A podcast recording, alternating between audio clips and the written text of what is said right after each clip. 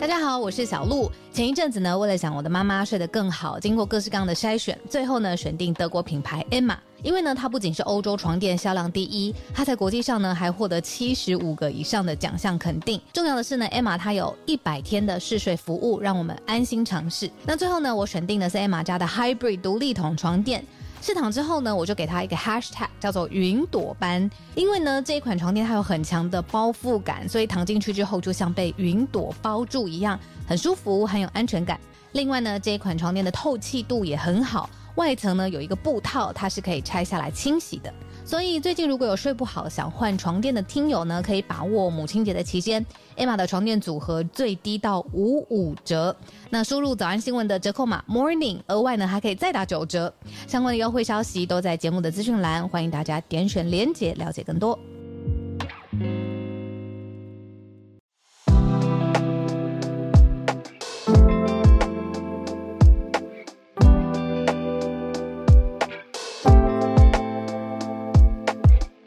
早安，大家早安。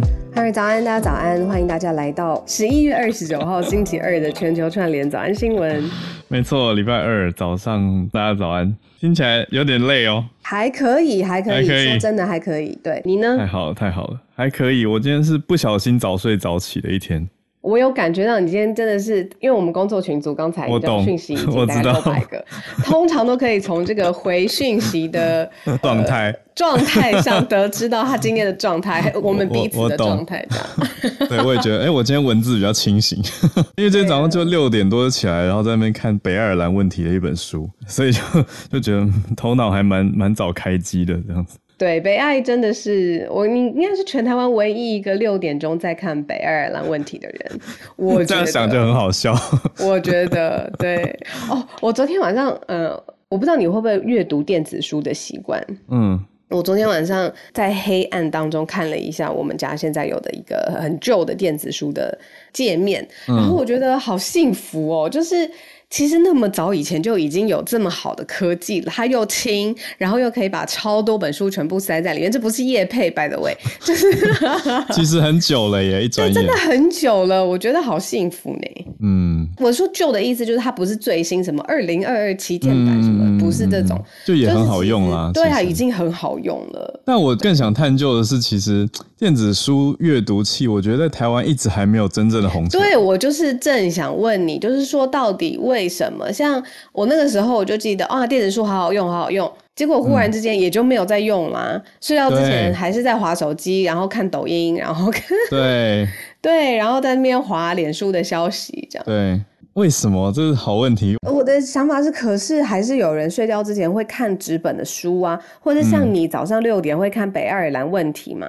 那不论它是纸本文件还是书，就电子阅读器为什么没有完全取代这件事情？我觉得是场景呢、是阅读场场景？景，因为哦？阅读器是方便轻便嘛，那在家就没有那么在乎轻便这件事。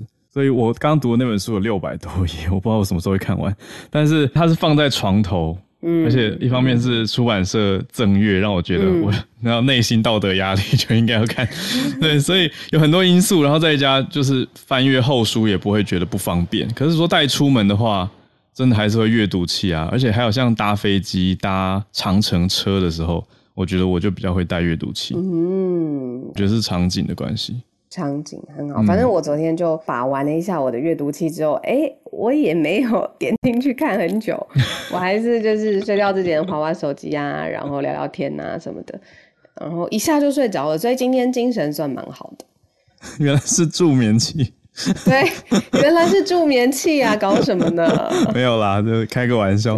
只是说我哦，一方面我刚刚讲场景的意思是，手机也常常是我们睡前最后用的东西，因为讯重要的讯息也都在上面。哎、我跟你讲，关于手机的讯息，到底什么该开，什么不该开，哦这真的是完全另外一个话题。对，就是现代手机回复讯息礼仪，在每个人的心目中的标准是不一样的。真的可能，同一个人针对不同的人或不同的场景，也有不同的心理期待，这个完全要开另外一题来讲。对你讲这个我太有感，因为我最近才嗯有点担心得罪朋友，因为有一个朋友他常举办很多很有趣的酒会活动，他这次有邀请我，可是我是在昨天跟太太聊天的时候，我才想到说，哎、有一个活动我好像没回复他，哎，因为我那天点开讯息的当下就被别人抓走了，我就马上有事情要忙，所以我理解啊。对我后来在打开 Instagram 的时候，已经在处理别的讯息，有一堆留言要回啊什么的，我就真的忘记回复那个朋友，所以后来我 我才知道这个活动已经结束了，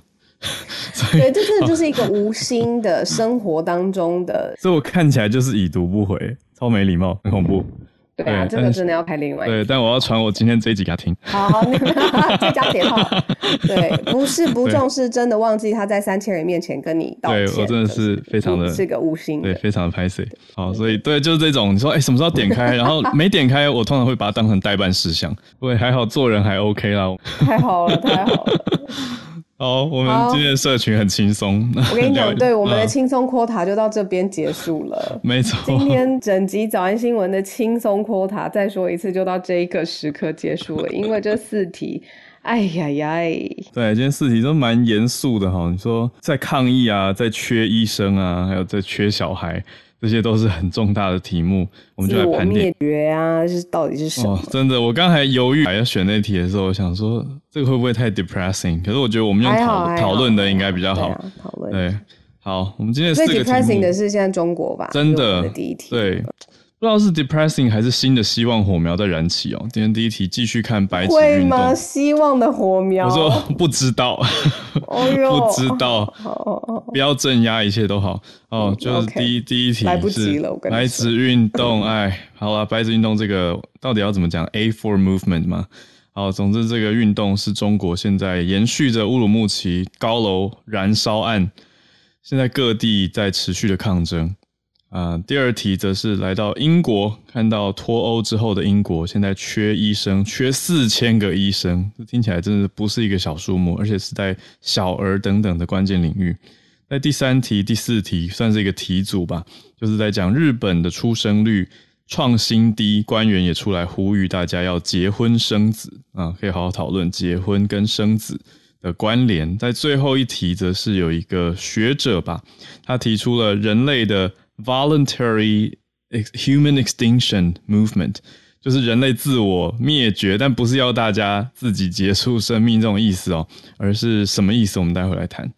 好，就先从中国的白纸运动开始燃烧吧。昨天可以先讲昨天前天传出的一个消息，是说上海的一个文文具集团禁止卖白纸发的这个声明，可是后来证实是假的消息。对，可是不知道为什么这个呃禁止卖白纸 A 四白纸这件事情，好符合我们之前对于如果中国发生了什么抗议的事件，对，呃，觉得很可能相关的单位，不论是民间哦，呃，或者是政府会出现的 就觉得很合逻辑招，数，对啊，就是要怎么讲，反对抗争或者抑制抗争的一种逻辑跟做法，就觉得，哎、你既然拿这个当主要道具，那我就静卖。虽然你什么事也没做，你只是拿着一张 A 四白纸站在路边。嗯。嗯，那我关注到另外一个不同地方抗争的差异是，像北京跟上海的抗争者，他们现场的状态也不太一样。像是北京就会更小心一点，北京现在毕竟他在天子脚下，对对对，所以像上海就会有人大喊习近平下台，可是北京就不会这样子。北京如果有人喊了类似的口号的话，什么革命什么，就会旁边有人大喊说我们是好公民，我们是好公民，继续举着白纸，可是说我们是好公民，等于是我觉得好好伤心又好。必须说，他们的生存之道跟生存逻辑是这个样子，他们也熟悉了。对。我们是好公民，没错，但是一边喊着我们是好公民，可是一边也有人在唱着 "Do you hear the people sing"，嗯，就是他们叫国际歌吗对，国际歌就是呃《悲惨世界》里面的那首嗯人民团结抗争的歌曲嘛，它是一个象征意义的。嗯，我觉得可以很快的呃，再呃回溯一下，就是对于这件事情最开始爆发，是因为乌鲁木齐因为清零的防疫政策实在是很严格，在中国严格的执行，所以乌鲁木齐当时发生有火灾，民间发生火灾的时候，消防车没有办法经过，那造成了十多名的生命就丧生了，这样子。那这件事情意外的野火燎原，在各个中国的城市引发了民怨吧？我觉得可以这样子说。针对现在中国一直持续到现在我们讲话这个时刻，还在持续发生的严格风控管控的清零防疫政策，大家觉得不人道，不要核酸要自由。但是最罕见的地方是，之前这种有关于政策的、对于领导的，还有甚至是关于针对现任国家主席习近平的这种抗议的声浪，以及。呃，会集结起来表达政治意见的这件事情，在中国几乎是你只要发生就会被扑灭，就是好像小小的星火一小小升起来，就一定会有官方的正式的回应，或者是官方会阻吓你到你没有办法。但这一次是在各个城市多点开花，从学生然后到一般街头的抗议。然后大范围的讲完之后，也可以讲说，因为现在还是会有你抗议，然后人就会被拖走啊，然后被上手铐啊。结果其中一名受害者就是 BBC 驻中国的记者，嗯，英国广播公司驻中国的记者在采访新闻的时候，他等于是替他的母公司服务嘛。那他虽然就是工作的地方在中国，但是他也是被上铐，然后被关起来几个小时之后才。被打被打，然后几个小时之后才被才被送出来这样子。那这个可以，它在上升的话，它可以也演变成一个外交的事件。但现在是英国广播公司先回应了，就是说绝不容忍，然后也是非常反对现在中国的做法。可是官方他现在就非常骑虎难下嘛，他要维持他的。政策一贯性，它有它的面子问题，它不能说民众抗议它就改变，这跟中国一贯以来的政治文化完全背道而驰。嗯，可是他在大力的镇压下去，像刚才浩尔讲的这件事情，呃，或者是是不是有哪些地方已经出动了政报的呃警方或人力或军队？那发生的这样的事件越来越多，它又会点燃是呃在中国甚至是世界各地对这件事情的关注。他这个力道拿捏真的很微妙。对，而且你讲到这个点的后续是已经释放了这位 BBC 的记者叫做 Ed Lawrence，但是中国释放之后并没有道歉，官方对外发表说逮捕他是为了他好，避免他在人群中感染 COVID。我真的是觉得。这个到底是什么声明？这个是把大家都当成白痴吗？到底在干嘛？我我真的觉得很傻眼啊！就看到这样子的官方说法跟对外讲法，你说现场那么多人，那是不是全部人抓了都说是怕你们被感染？真是的，这个回应来自就战狼赵立坚啦，就是还有就是针对这件事情回应，然后又很酸，然后又。又回到了敏感神经，就是这是应该公关零分吧？这是为了 COVID 而做的一个抗议，然后他又把他的回应说：“ 我是因为要保护你。”对啊，那为什么要打人？就是这是一点不合理啊！真的是 越讲越生气。好，那补充一个也很值得大家知道的跟关注的消息是，美国有发布一个给在中国的美国公民的声明，里面是用美国驻华使团的角度发表说。中国政府已经扩大 COVID-19 的疫情防控，所以驻中大使伯恩斯他跟中方表达关切之外，还鼓励当地的美国公民要自己保存十四天，准备十四天的食物供应。这个也让我们有些听友其实蛮紧张的，有传给我分享哦，因为他们担心说美国官方应该是得到了一些的消息，才会讲那么明确的要十四天嘛。那是不是代表接下来的风控会更严格？所有人都要待在家，会有这些大规模检测、场所关闭、交通中断等等。那尤其是近期有安排旅游行程，要不管是你说想要润的，或者是想要就是就是只是对出差或者是旅游的，都蛮担心接下来几天的发展。因为看到这样声明，都直接说了，美国公民请准备十四天的药物、瓶装水跟食物。嗯嗯嗯嗯嗯。而且以疫情来说，我们看中国官方的数字，他们的卫健委卫生健康委员会就发表说，二十七号前两天的新增人数单日染疫是破四万，这在中国来说是创新高的。因为之前清零守得很严嘛，嗯嗯，所以就把数字压下去。但是现在这么严格，再加上这些大家上街抗议等等的状态，反而数字是往上升了。当然，对啊，可是可是你说人要的日常不应该是一个这么奢侈的事情，或者是人的声音表达应该不是一个这么会遭到，比如说身体。因为现在好都是传出来啦，就是上海的民众蛮多的，就是你上街抗议，你被拽在地上，然后被拖，然后被殴打这种事情，官方当然也没有办法证实。社群上面、网络上面讲了，当然立刻也被下架。所以当然就是说传出，然后可是你不觉得这这个中间最根本的其实是人他希望想要自由，人也想要他表达他自己的声音，但这样的事情在中国现在的政治体制下就是这么的遥不可及。那最根源的事情是核酸会不会也只是核酸检测跟 COVID 会不会也只是一个呃引爆点？真正的人的需求，尤其是人中国人的需求，我要讲我要讲小心一点。嗯嗯嗯，就是是我刚刚讲的那些我们所有人都有的，只是透过这一次的这个大规模的清零然后风控的政策当中，其实在表达的是他们最深沉的最不希望再被压抑。嗯，然后不希望自己的生活跟呃所有的一切被这么蛮横的被监控、被控管，而没有空间表达。对，对啊，对啊，我觉得现在就是很感觉得到，像刚刚讲，光是北京、上海的抗议方式跟喊的口号就有差异。另外，我看到海外的影片，在英国伦敦的中国大使馆外面，大家聚集。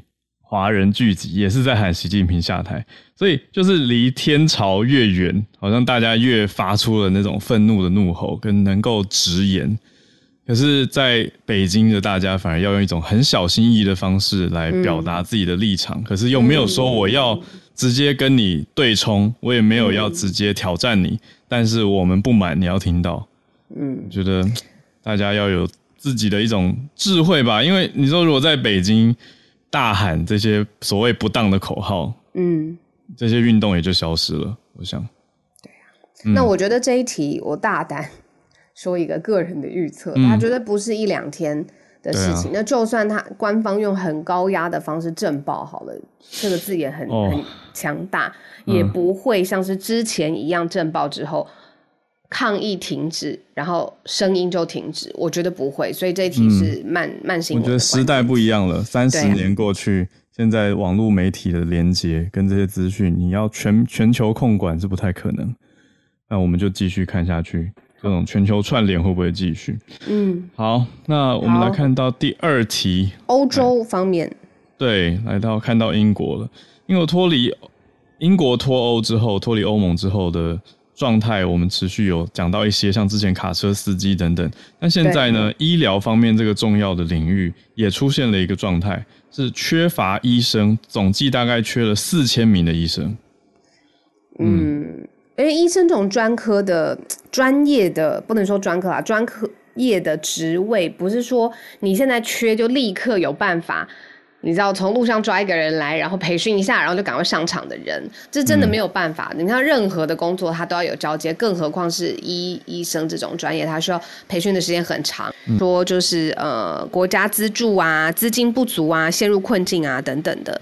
然后就是又来自脱欧，就是退出欧盟之后，没有办法再依赖来自欧洲的医生在英国来执业，所以这个时候才出现了这整体来说是一种卫生服务的困境。那包括了就是。是像小儿科，其实是非常非常重要的。然后有不同的四个领域哦，麻醉科、心脏外科还有精神科这四个精神的呃，sorry，医学的领域上面，其实都缺工，嗯，对，缺医生啦。对，是啊，是啊，没错。可是到底为什么这些医生会离开呢？主要是在讲英国的 NHS 系统，这个国家健保的系统或卫生系统的工作条件比较差。那让这些医师他们感觉到说他们的职业价值被低估了，他们觉得自己 professionally undervalued。那另外呢，他们也想要寻求更好的生活品质，就是让工作跟生活的平衡更好一些，而不是太过长时间疲劳的工作、高压的工作。对啊，所以这是算是英国国民保健署在面对的一个很大的问题，所以大家主要批判的对象也是国民保健署。嗯。英国方面的消息就是，小儿科、精神科这些领域现在缺乏了好的医生。嗯，好，那讲到小儿科，我们再来看看很临近我们的日本好了。是，对，那日本的出生数现在创了新低，有日本的长官出来跟大家说情况很严重。对，你还记得就是呃，我们之前有早安新闻有讲过，日本针对这件事情还特别指派了一个专专门的长官，就是在政府事务当中，他要解决生育上面的问题。大臣。结果成效不好啊，因为今年二零二二年日本的出生率预计是再度下滑，还会跌破去年的非常低的记录。所以呢，刚才浩儿讲的是内阁官房长官，日本的内阁官房长官，他叫松野博一，他就说现在真的是情况非常的危急，所以要采取一个全面的措施，干嘛嘞？要鼓励大家结婚生子。嗯嗯，那很特别的地方是，日本它占全世界是现在是第三大的经济体嘛，可是它的生活费用是很高的，现在整个经济增长速度也是放缓。那大家。呃，翠翠上来也分享蛮多次的，就是说，就算政府有寄出，就是哎，你怀孕生子啊、生小孩这些有一定的补助，可是你整个一个想到孕育一个生命所花的费用，大家就会却步嘛，就不想再继续了。然后，更何况现在就业的环境，日本这样子，嗯，对啊，那过去日本的出生人口数已经连续十四年下滑了。对，那今年的新统计数据，从一月到九月算下来，日本有五十九万的新生儿，比去年少了百分之四点九，所以就低于去年创下的最低纪录。去年的低点是八十一万嘛，所以今年这样实际算下来，今年是只只算了九个月啦，可是这样大概也差了二十万左右。看看接下来这接下来也今年也快结束了。哦，剩下这几个月的时间，很不太可能会超越，所以整体预估就是还要再继续努力的去推动更多鼓励生育的措施。对，可是我们其实讨论过蛮多次，鼓励生育这件事情，真的不是只是补助就可以解决的事情，它是整体的结构。你说父母对于自己的经济状态的评估，还有在社会上的生活品质的评估，再加上。你说整个环境是否友善，还有教育系统跟我们的未来如何如何的，这些都是爸妈心里在想的事情。嗯嗯嗯嗯，对对啊，那这个就是大家在想的其中的各种考量。那刚好也就顺顺接到今天的第四题了。呃，这一题的题目像刚才浩儿讲的时候，我们都一样看到的时候，在想说，哈，这到底是什么？这竟然是一个。是一个邪教的开端吗？其实我心里面真的是这样子想的，我会觉得说，哇，该不会在世界各地已经吸取了信众，然后要用一些不人道的方式结束自己的生命吧？毕竟呢，这个名字，这个运动的思潮就叫做人类自愿灭绝。嗯，那你看到字面上的意思，就会觉得说，啊，要伤害自己的生命嘛？当然万万不可，干嘛选这一题？对。但是后来还是选上来这一题，是觉得可以跟大家讨论说，其实有一派人。真的是这样子在想这个世界的，这个世界是发生什么事情呢？现在全球的人口大概八十亿嘛，那他们这一派人物呢？哦，是在于 Portland，在奥勒冈州里面的 Portland 发起的这个人，他的中心思想是所有的人能够对这个地球做的最好的一件事情，就是不要再生小孩子了。嗯，是透过这种不要再生小孩子的方式呢，去减缓。世界人口对于地球造成的压力，对他的概念，对这个人叫做 Les Knight，Les Knight 啊，奈特莱斯奈特，他是他的说法是他七十五岁，那他创办了这个 Voluntary Human Extinction Movement，就是自愿自愿的人类灭绝行动，意思就是大家把这个人生过好。那不要不要产生下一代，所以他们还发出一个口号叫做 “Thank you for not breeding”，就是谢谢不生，谢谢你不生。然后他们还呃，待会可以讲，就是他们在保险套上面做了一些，就是他们的宣传的概念这样。但是他特别有强调说，他创立这个一开始这个网站上面开始发起的这个思潮，然后是一个相对松散的组织，但是没想到，因为奈特现在七十五岁了嘛，在过去。呃，可能也没有权力经营的这件事情，在世界各地都有人响应，就是觉得说，现在是地球上面的人口实在是让整个地球状况很差。但是网站上面他也说，他不支持这项大屠杀或是节制生育，也不鼓励自杀。所以呢，他的口号是“愿我们长寿，然后不复存在”。我们真的就是人类，全人类，希望我们这这一生过得充实而圆满。但是就到这边了。嗯。当然也不是说所有人全部都消失，他要自愿的人去停止生育，所以也是一部分减缓生育，减缓全球人口增长。对，刚刚那句它的原文是说：“May we live long and die out。” die out 就是这个 die out 是死光光的意思，哎，就是整个民族就人类不在地球上。哎呀，我还是觉得有点太悲观了啦。就是哎呀，就是这样不好吧？我自己觉得。就是他也不是强制，就是因为他所以他就是自愿运动嘛，人类自愿灭 绝运动这样子，对啦，就他他很强调那个 voluntary 这个字是他的保命金牌，不然因为就强调说参加的都是自愿的哦，要不然如果他这种论点一直大肆的高昂的吸取了很多。追踪者的话，可能就会变成某种某种某种宗教或者某种信仰。嗯嗯嗯，那那就会让那些很鼓励、很爱孩子，然后鼓励生育的人，就会反对他嘛，会很强烈的反感。嗯嗯，所以他必须要强调自愿这件事情。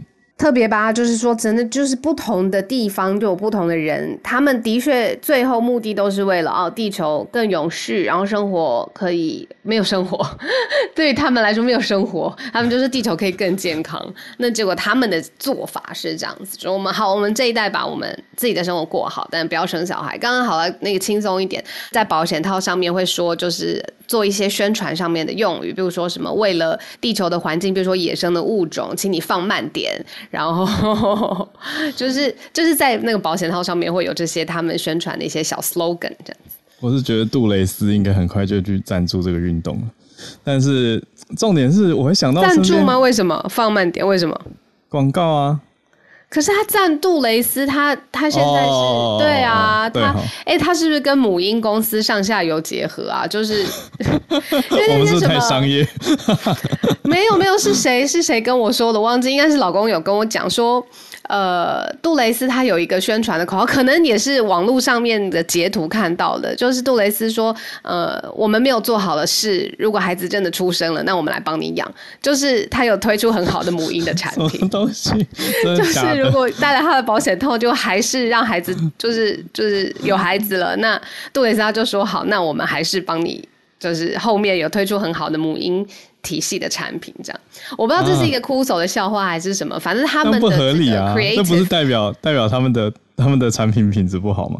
对啊，所以他们道歉呢，他们就说，如果我们产品最后还是让你生出孩子，那没问题，我们来帮你。哦，我想说，我记得杜蕾斯每年最大的 campaign 好像都是在各国的父亲节时候，说什么？就是贴出来，而且说什么，就是今年不用的话，明年就要过父亲节之类的。之类的之类的，哎呦天哪，怎么感觉压迫感这么重啊？哎，就趣味聊聊啊。因为讲到这一题的时候，我还是会想到我身边有一些真的很喜欢小孩的好朋友，然后他们真的很开心很快乐。可是就是跟跟你说家境有没有关系？我觉得还是有啊。对，就真的有很多因素在里面了。所以我觉得，就绝对讲这件事的时候，要强调它是自愿灭绝运动的 voluntary 这个字。然后说这是一个众多思潮的其中一个小皮呃小分支，对。嗯对呀，那当然就是希望最后地球可以很好，然后呃这一代的这个寿命跟生活水平，他们也没有什么要抨击的地方，嗯，对呀，好的，好，我们来到今天的全球串联时间，差不多，对呀，邀请大家跟我们一起上来分享，那尤其是我们今天的第一题就是。说白纸运动哦，我觉得好像有点这个名字，他们的确就是用 A 四的白纸空白格在宣扬他们的抗议的声音。可是它实际上面到底真实的情况是怎么样？在传递的过程当中，会有很多损失的资讯。那直接打开麦克风上来跟我们讲话，让我们听到你可能看到的或是确信发生的事情，那也是帮助大家了解整个事件的全貌。好，我今天邀请了很久不见的艾凡尼。艾凡，你今天关注的是坦克在徐州开往上海。等一下，叫这个资讯要很确认呢。这个资讯已经被英文媒体也报道了，是确认的。嗯，我发的是我和英文媒体合起来的一部分资讯。那大家前面也都知道，上海和那个北京的抗议，呃，上海的几个学生是有被救下来的，也有被抓走的。在我的推特，我现在主要是在推特，推特那边有接到大量的一手资料。然后呢，有其他南京的呃那个女学生还被在抗议的，也有一些匪警被我们开合的。那我今天就是主要是讲你们看到的这个题目。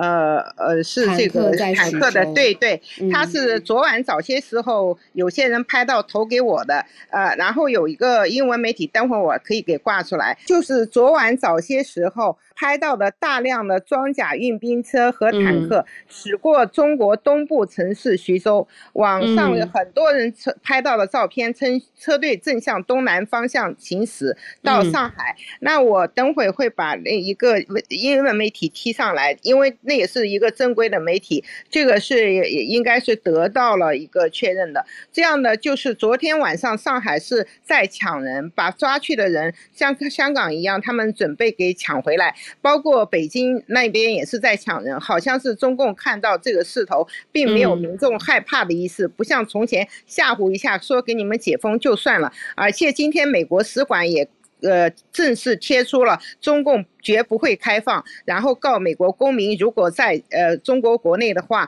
要储存十几天的粮食，以及各种就是呃备战状态的那个呃就是那安全包在里边，呃可见事态并没有去因为就是呃群众散去了而解散，啊有大家也知道那个 BBC 记者遭到殴打的事，所以我要重点的汇报就是可能事情会更加严重。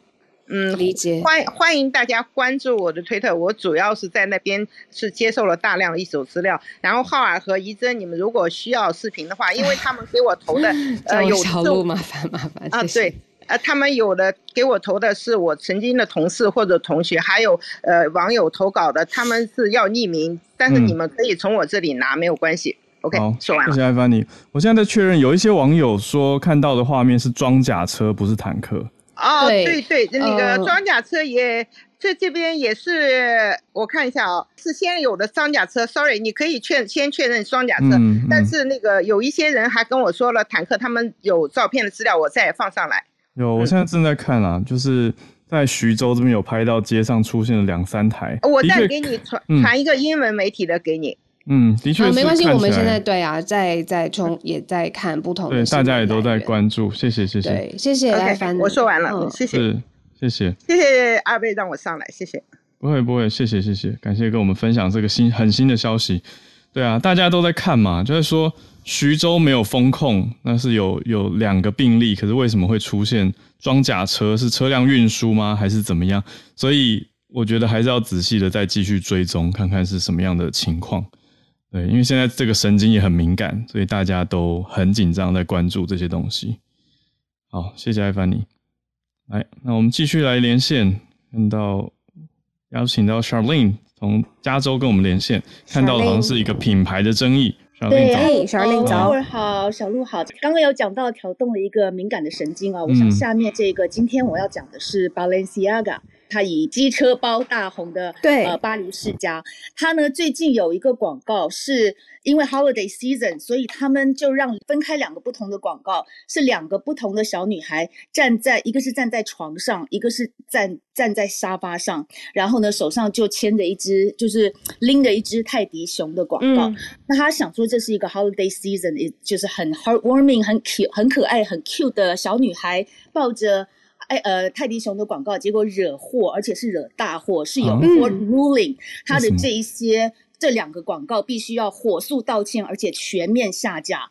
然后我看到这时候，我就我就把这两个照片拿出来看，结果我就我真的左想右想想不出来，好，因为我想不出来。然后呢，据说是很多的家长极度的抗议，我就传给我的美国的家长朋友看，他们看了半天说。有一个很好笑，说是因为他穿着鞋子站在我的床上，把我床搞脏了吗？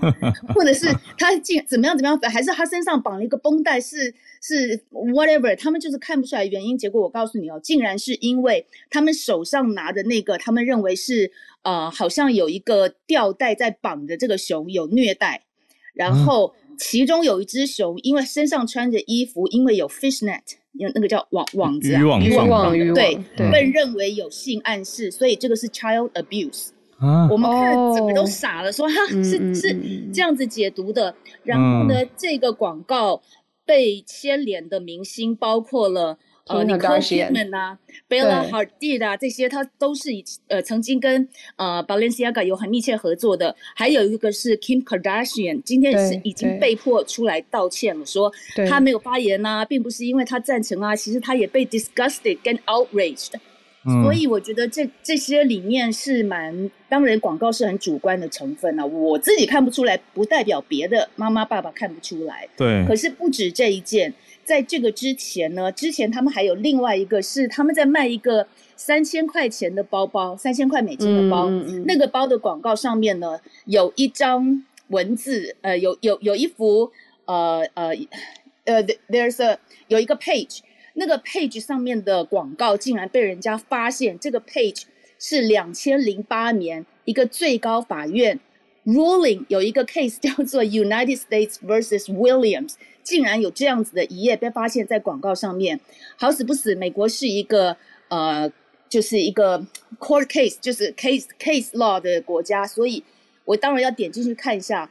United States versus Williams 刚好是一个 child 呃呃 child pornography 的一个 ruling，所以这个又被告了。所以这些广告纷纷要下架，搞得现在巴黎世家反过去告他的 production 公司两千五百块美呃两千五百万美金，真的觉得今天对我来讲，今天这个时尚新闻还蛮特别的。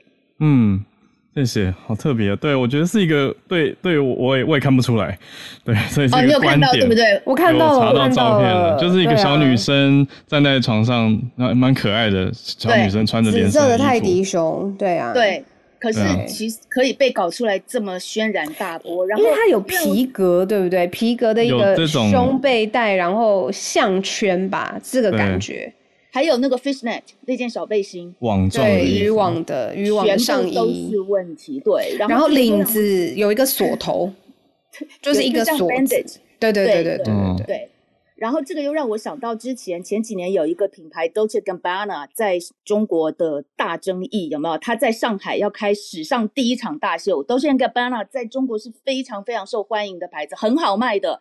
嗯。结果因为它出来的一系列广告的第一张就是一一位呃呃，应该我看起来可能是中国嗯。的模特儿，嗯。他用嗯。筷子在吃面，啊所以，第一对筷子，第一个对对。对，对，所以第一个广告就掀起轩然大波，全面退出中国，然后他的第一场大秀就这样子被砍掉了。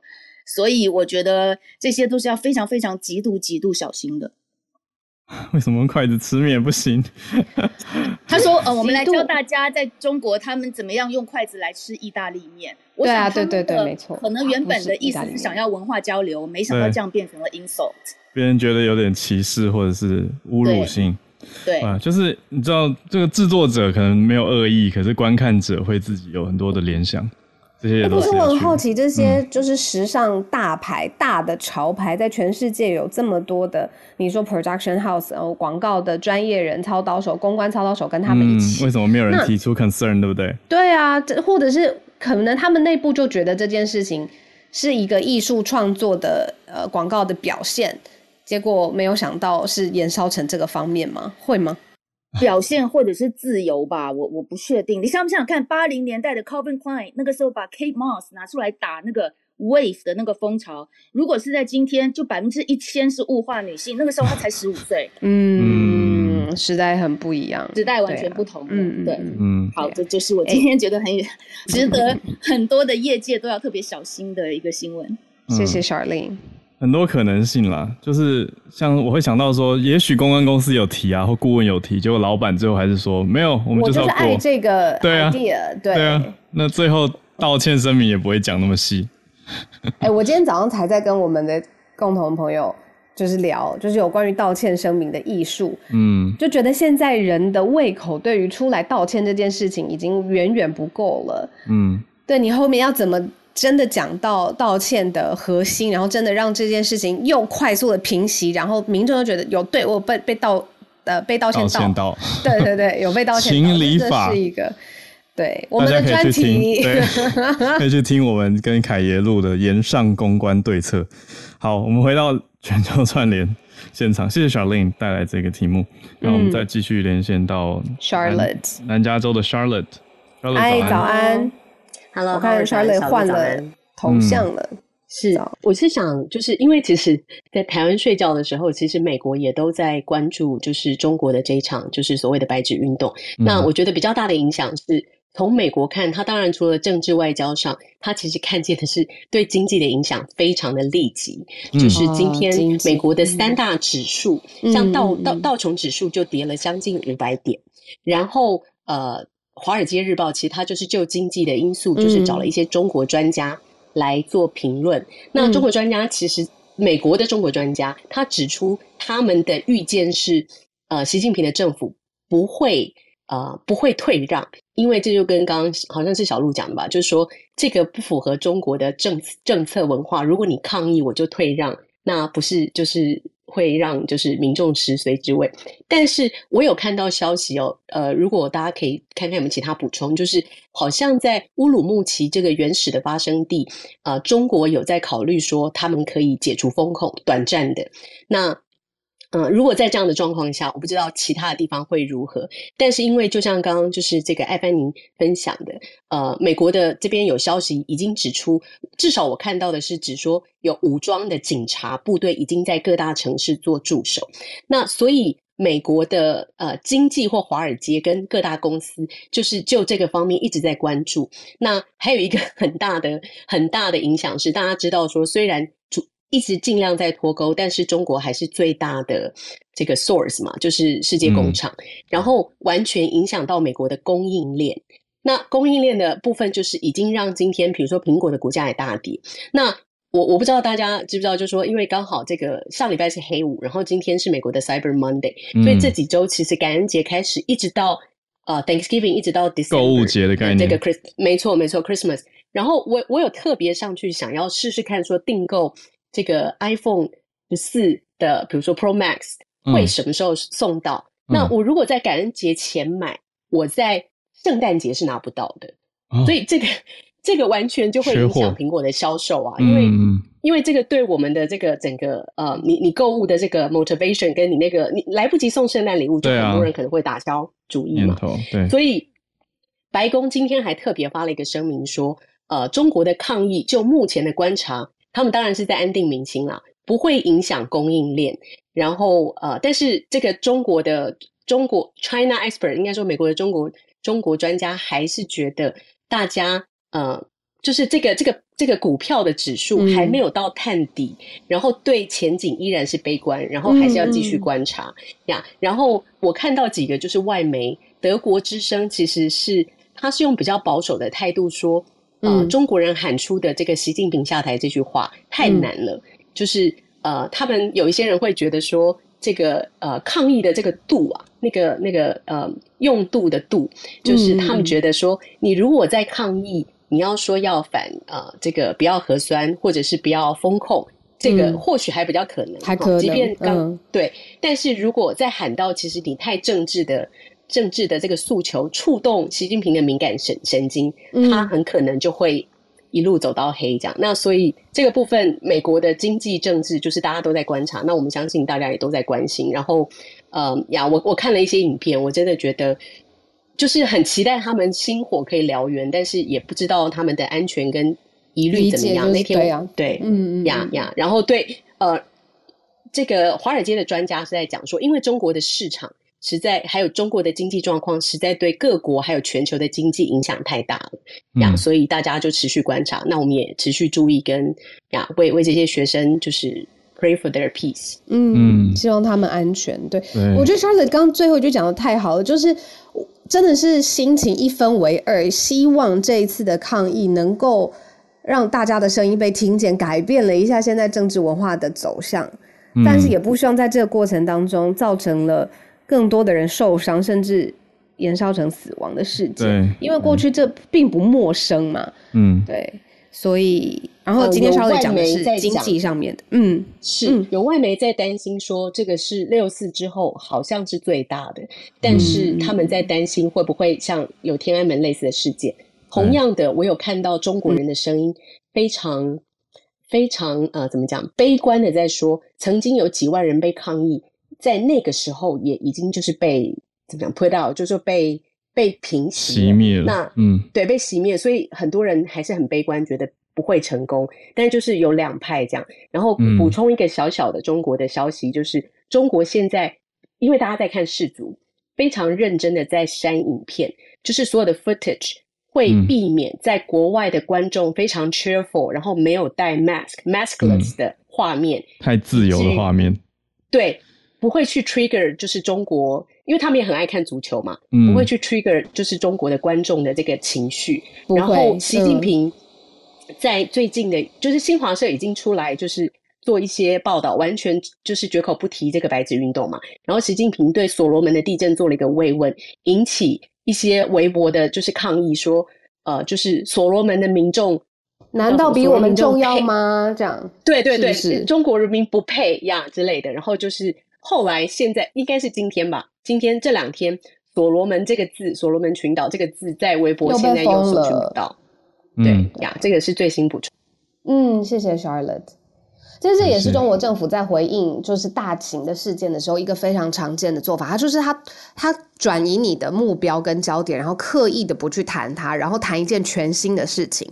但是人民怎么会学不了这个 pattern 呢？当然都知道啦，所以他还是把这两件事情又牵回来，就是说好，中国人民不不适合，不配到你来回应。那难道所罗门就配吗？然后结果微博像刚才 Charlotte 说，又看不到这个讨论。然后大家在讲是所罗门哦，我以为大家在看是吴亦所罗门凡，所罗门我我我以为是吴亦凡。我可以可以就讲一句吗？就是呃哎，微博上在说，你就把吴亦凡枪毙一百次，你也挽救不了乌鲁木齐这件事。嗯，就是很难转移啊，说，傻眼，到底还有什么不封的字？嗯 嗯，对啊，我觉得也很难想象这种苦闷的感觉。就是说，我们到这边都可以说谁下台，不论是哪一个领导人，就是说你做不好就换别人做的，哪有什么？这是我们从小到大受教育的核心吧，对吧？嗯，那你也透过你的选票或者是各种的论坛上面，你想要可以表达，这是可以的。对，人民要表达自己的声音。好，我们继续连线，非常谢谢 Charlotte。那我们再连线到香港的 Bernard，Bernard，嗨，这件事情也好重要哦。香港国安法。大家早安。早，早早早安。然后呃，先讲，就刚刚前面有一些话题，我也是结合上一下。下了的那个就是呃买 iPhone 这件事情，因为我昨天陪朋友去看，去我朋友想要去买 iPhone，、哦然后他们想要去订的时候，在香港订的话，其实昨天如果是昨天要订的话，其实也是要一月中才能去拿到那个 iPhone 的手机。一样缺货，这一样缺货。然后白纸运动的话，其实最近在香港也有一些小小的小民众的一些群体聚集，然后就抗议，然后然后中文大学也有学生拿着白纸去抗议。然后在在香港的中环也是有大概几十人，就是一个小小小短暂的快闪的式的那种悼念这个乌鲁木齐这一些事件。嗯好，然后我回去，然后是今天要分享的题目就是，其实这个在香港是第六次，就是叫人大司法。我先讲一下什么叫人大司法好了。嗯人大司法呢，就是全名呢，就是叫做。有点长，全国人民代表大会常务委员会解释香港特别行政区基本法，就是在香港，这是在中国的，这是全国人大，然后就解释香港的基本法的原则。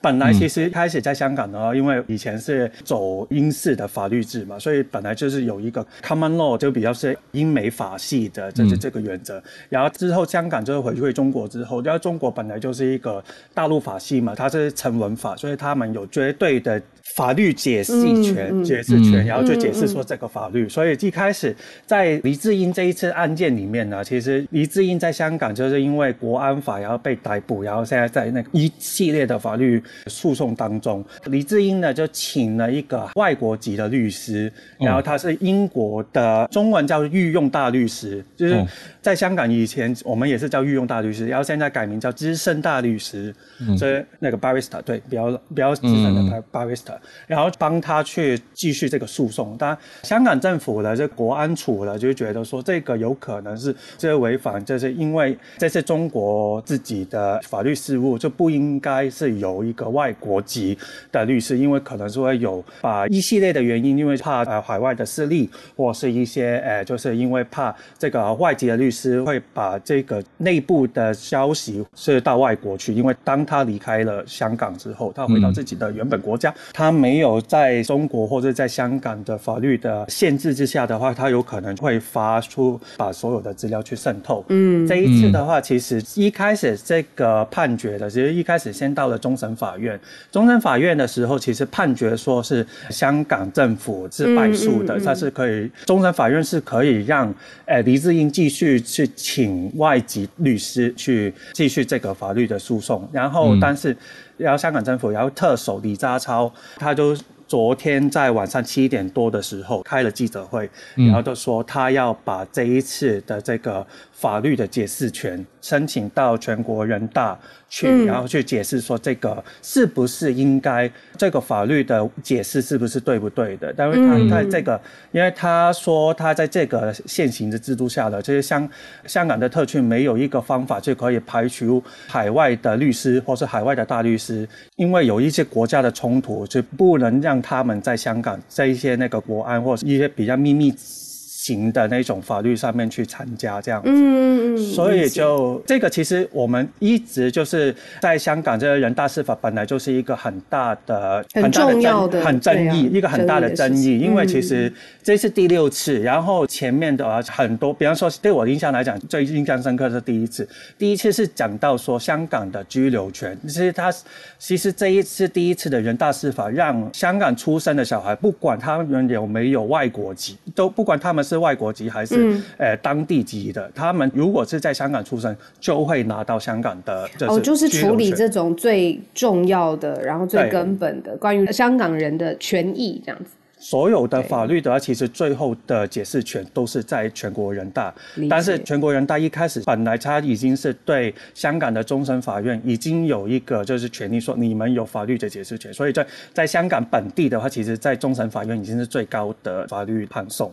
但是全国人大一直对说什么时候要去解释香港法律，其实是没有一个基本的，其实主要是看说是香港的人大委员，或是那个香港的特首，或是有一些是香港。的立法会的议员，他们去看说什么时候，其实这一六次的人大司法都是由不同的人去提交的，所以其实这一次也是一个很大的争议，就是看说之后的慢新闻人大司法之后，可能把这个法律的解释会是怎样，但是，但是很多香港一开始就觉得说，本来就是一个输打赢要的行为，哦，你判输了，你就再找一个逆转。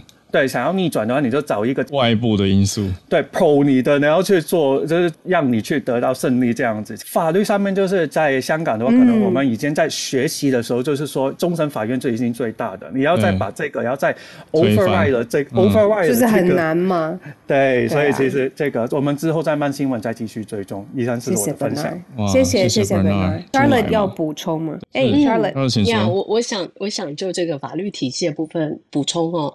就是说，香港的中审法院，因为大家知道，其实香港本来作为这个国际的这个呃重要的金融城市，其实它本来是有一个受信赖的司法制度。那司法制度就是说，它它除了受英国的这个传统以外，它其实是独立，也就是像刚本纳尔讲的，香港的终审法院其实也是第三级，相当于其他地方的最高法院。嗯，它原则上本来就香港所谓的自治事务，就是说那个。呃，那叫什么？一国两制，香港一国两制自己来管理自己的部分，对，是是最高法院了。